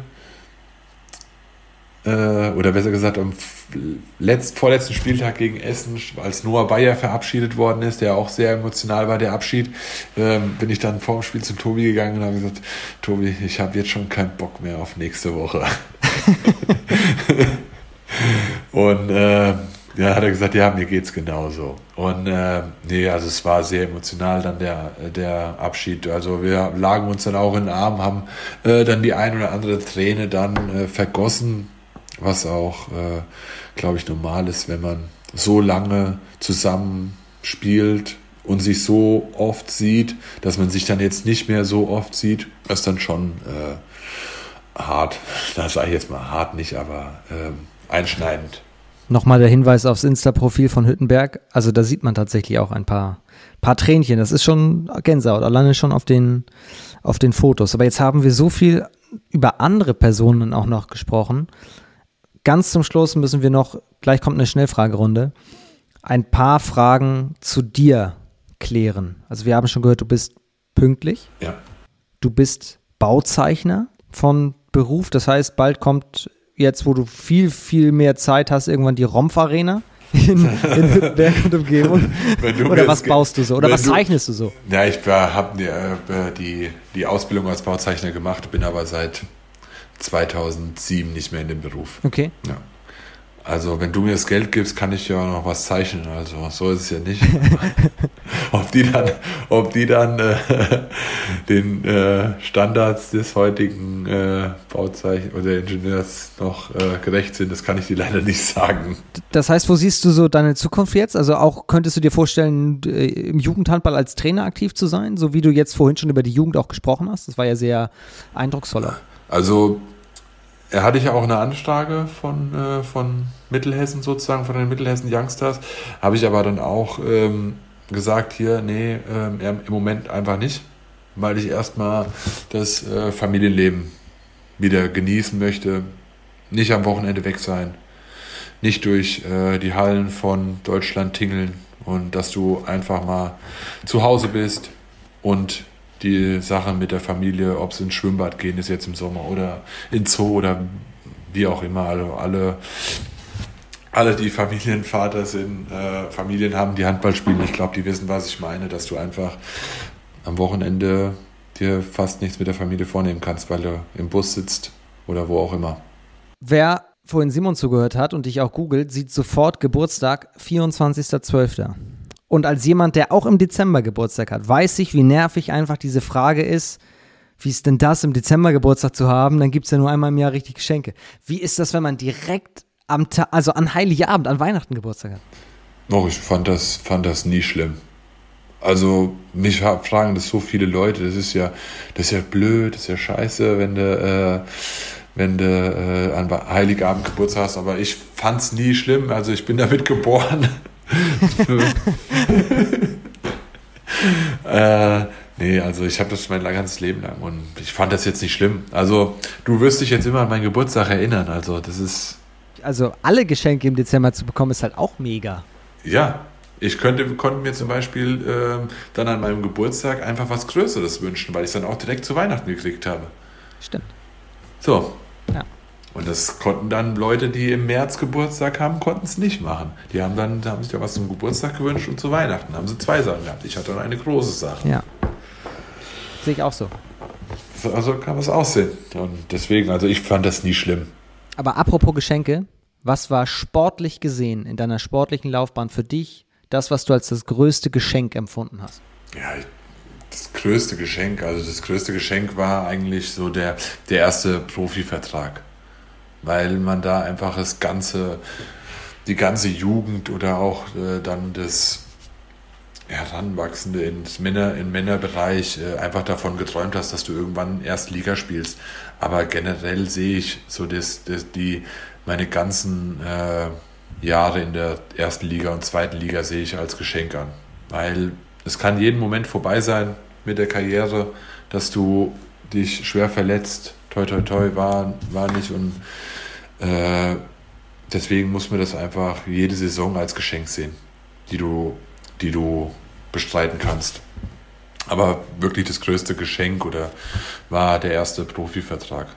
Wir haben eben schon gehört, wenn man dir jetzt sehr, sehr viel Geld geben würde, würdest du nochmal was zeichnen. Aber wenn du alles Geld der Welt gehabt hättest und dir einen Mitspieler hättest kaufen können, neben all den tollen, die du hattest, mit welchem Spieler weltweit, egal welcher, mit welchem hättest du echt gerne mal zusammengespielt? Das ist eine schwere Frage. Ich hätte gerne mal mit Konstantin Mader zusammengespielt. Oh, das würde er gerne hören. Warum? Ja, weil es einfach ein super Typ ist. Ich glaube, er wäre sogar, wär, wär, wär sogar fast mal zum TV Hüttenberg gekommen. Aber ist einfach ein klasse Mensch auch. Und ein sehr guter Golfer auch. Ja, das, steht außer Frage. Also, ist der größte Influencer, den die Handballwelt gesehen hat oder Golfwelt gesehen hat. Der, äh, ich habe mir schon ein paar Tipps geholt, wie, mir das, wie ich das vielleicht auch machen könnte, ob ich dann vielleicht auch bald ein Golf, Golfset äh, zur Verfügung gestellt bekomme oder so, aber ähm, vielleicht gibt er mir noch ein paar Tipps dann jetzt, wenn er die, die Folge hört. Vielleicht müssen wir dann mal wieder telefonieren. Das Einzige, was er noch mehr als Golfspielen macht, ist tatsächlich Podcast hören. Deswegen hoffe ich sehr, dass er bis Ja, das, das stimmt, das, das stimmt auch. Das stimmt auch. Ich, ich weiß auch nicht, wie der das macht. Denn sein Tag hat ja auch nur 24 ja. Stunden. Und er hat ein Kind. Und spielt Golf und ist Influencer und spielt Handball. Und dann hört er noch Podcast. Steht er im Tor und hat Kopfhörer im Ohr. Ich glaube, ich glaub, so ist es. ich glaube, das musst du dem das nächste Mal fragen, wenn du den irgendwo hast. Also ich weiß, dass er sehr viele Podcasts beim Kinderwagen schieben hört. Beim Golfen würde ich sagen, nee, aber im Tor ist, da habe ich so noch nie drüber nachgedacht. das, die Aussicht gefällt mir sehr, sehr gut. Mit Kopfhörern so, so im Tor. Vier Sachen kommen noch. Erstens, ich bin in deinem Instagram-Kanal ein bisschen runtergescrollt und habe gesehen, nachhaltig ist er auch noch. Du hast mal dazu aufgerufen, das muss am Anfang von Corona gewesen sein, dass die Leute mehr draußen Müll sammeln. Fand ich ziemlich stark. Also das ist auch ein Thema, was dich äh, umtreibt. Ja, also gut, siehst du ja, egal, wenn man jetzt äh, spazieren geht, durch Wald, durch Wiesen, an der Straße liegt so viel Müll rum. Das ist unglaublich und äh, das kam dann, da ist mir dann einfach auf die äh, in den Sinn gekommen, Corona-Zeit, Lockdown, alle gehen raus, gehen spazieren, weil nichts offen hat, können sie ja einfach mal ein bisschen Müll aufheben. Und ich bin auch mit meinem Sohn dann äh, immer mit, mit der Müllzange dann rumgelaufen und habe äh, dann Müll aufgesammelt. Und der sagt jetzt, wenn wir noch spazieren gehen, äh, Papa, wir müssen, müssen jetzt mal das nächste Mal wieder die Müllzange mitnehmen, wenn wir Fahrrad fahren, sozusagen. Dass wir einfach äh, Müll aufsammeln. Und es ist ja wirklich einfach überall, ob es jetzt noch mehr durch die Masken, jetzt hat es ein bisschen nachgelassen, dass die Masken überall rumfliegen, aber man muss ja wahrscheinlich egal wo man ist, nur 10 Meter gehen und es liegt irgendwas auf, auf der Straße oder irgendwo im Gebüsch. Und wenn jeder einfach mal zwei Sachen aufhebt, ist schon ein bisschen was gewonnen. Ja. Nicht nur draußen im Wald liegen viele Dinge rum, sondern auch am Strand. Sensationelle Überleitung. Wer über die Karriere von Christian Rompf spricht und sie komplett einmal abrunden will, muss sagen, du bist Beach Handball Cup Gewinner in Chicago 2013 gewesen. Was war das? Wie kam das? Ja, das war, das war eine, äh, in der Sommerpause war von Karl Gladek äh, Teamsportreisen hatte er früher, hatte der die Events in New York gemacht über Silvester. Hat er so ein Turnier gemacht, ein All-Star-Game und dann hat er noch einmal oder zweimal hatte er das, ähm, sind wir nach Chicago geflogen und haben dann da Beachhandball gespielt. Waren wir dann so fünf Tage oder so, waren wir in Chicago und haben dann da Beachhandball gespielt. War, war, eine, war eine coole Woche. War ich mit äh, Michi Müller, äh, Tobias Reichmann, Stefan Schröder, Martin Ziemer, Mario Klösner, Marius Steinhauser. Nur Legenden. Ja, das war, und das war, glaube ich, so, äh, Malte Schröder, glaube ich, war noch mit. Das waren so die, so die Mannschaft. War super. Auch, auch New York war super. Jetzt habe ich noch zwei Fragen. Nochmal vom Beachhandball weg zum Handball. Ich habe schon gesagt, du hast auf halb natürlich gedeckt. Mochtest du lieber Angriff oder Abwehr spielen? Ja, sowohl als auch. Also klar hast du, konntest du ein bisschen, bisschen im, äh, im Angriff so ein bisschen deine, deine Aggression rauslassen. ähm, und deine Härte so ein bisschen zeigen und dir ein bisschen Respekt verschaffen. In der Abwehr meinst du? Ja, in der Abwehr. Ich glaube schon. Na, dann würde ich schon eher sagen, dass ich, dass ich lieber Abwehr gespielt habe als äh, Angriff. Dann darf auch in der letzten Folge nicht die Frage nach der Zukunft des Handballs fehlen. Wenn du dir das jetzt alles mal so anschaust, was es im Handball für Regeln gibt und für Entwicklungen auf und neben der Platte, völlig egal. Was würdest du am Handballsport verändern wollen, damit er gut aufgestellt in die Zukunft geht? Ja, ich habe heute gelesen, dass es jetzt der nächste Saison wieder neue Änderungen gibt. Aber ähm, ich wäre dafür, auch wenn es jetzt diesen Mittelkreis gibt, wo man egal wo ausführen kann, finde ich eigentlich nicht so berauschend. Ich hätte gerne einfach da einen Kreis in der Mitte. Du musst auf den Punkt den Anwurf ausführen und der Kreis muss einfach drei Meter im, äh, im Radius drei Meter sein, damit der Abstand immer eingehalten werden kann, dass die Schiedsrichter da äh, und die Feldspieler da genau wissen, da darf ich nicht rein, da gibt es keine zwei Minuten, da gibt es zwei Minuten, dass du da äh, einfach besser drauf achten kannst. Aber die neuen Regeln, ich weiß nicht, also mit dem Anwurfkreis, der vier Meter groß sein soll, wo du überall ausführen kannst, wie willst du da den Abstand einhalten? Wenn er das links oder ganz am Ende, am Rand macht und da läuft einer lang, wie willst du dann da den Abstand einhalten? Gibt es das noch? Weiß ich nicht, ob es den Abstand dann noch gibt von drei Metern. Da musst du ja im Auslaufen fast. Und also ich glaube, wenn man da ein bisschen zurückgeht, einfach wieder ganz normal auf den Punkt ausführen, der Kreis im Radius drei Meter, dass der Abstand eingehalten werden kann, dass du genau weißt, wo du zu stehen hast als, als abwehrspielende Mannschaft und dann ist das schon ein bisschen besser. Was dich ja als Außen eher noch betroffen hätte, wenn du weiterspielen würdest, wäre die Regel, dass wenn du frei in der Luft bist und den Torhüter am Kopf triffst, dass es jetzt bestraft wird. Ja, na gut, das war ja jetzt in der letzten Saison schon so, dass du, wenn du beim 7 Meter, egal wo der Torhüter ist, den Kopf triffst, äh, schon zwei Minuten, nee, rote Karte, glaube ich, bekommen hast, direkt. Es ist immer so die, ist ja auch immer so die Frage, klar müsste auch jeder geschützt werden, aber manchmal machst du es ja nicht mit Absicht. Also sehe ich so.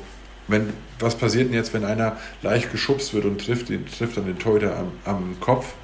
Was klar schlimm ist, ja, aber du kannst halt oftmals nicht beeinflussen, wenn du, wenn du in der Luft gestoßen wirst oder am Arm gezogen bekommst oder sonst irgendwas und triffst ihn dann aus Versehen, gibt es dann auch eine Strafe oder gibt es keine Strafe? Das ist halt so die Auslegungssache von Schiedsrichtern.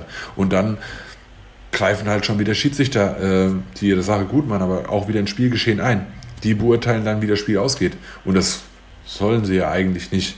Finde ich jetzt für die, für die Schiedsrichter schon, äh, schon sehr großen Eingriff ins Spiel, weil sie haben sich ja die letzten Jahre rausgehalten beim passiven Spiel mit den sechs Pässen, aber sie durften ja auch, hätten ja auch früher abpfeifen können, vor den sechs Pässen. Aber da hat mir dann mal ein, ein äh, großer Schiedsrichterbeauftragter gesagt, ähm, die Schiedsrichter halten sich da raus, die lassen die sechs Pässe ja. zu, weil sie nicht ins Spiel eingreifen wollen. Und dann greifen sie ja jetzt dann durch, durch, die, durch die Kopftreffer, würde ich jetzt sagen, greifen sie dann wieder so ein bisschen ins Spiel ein.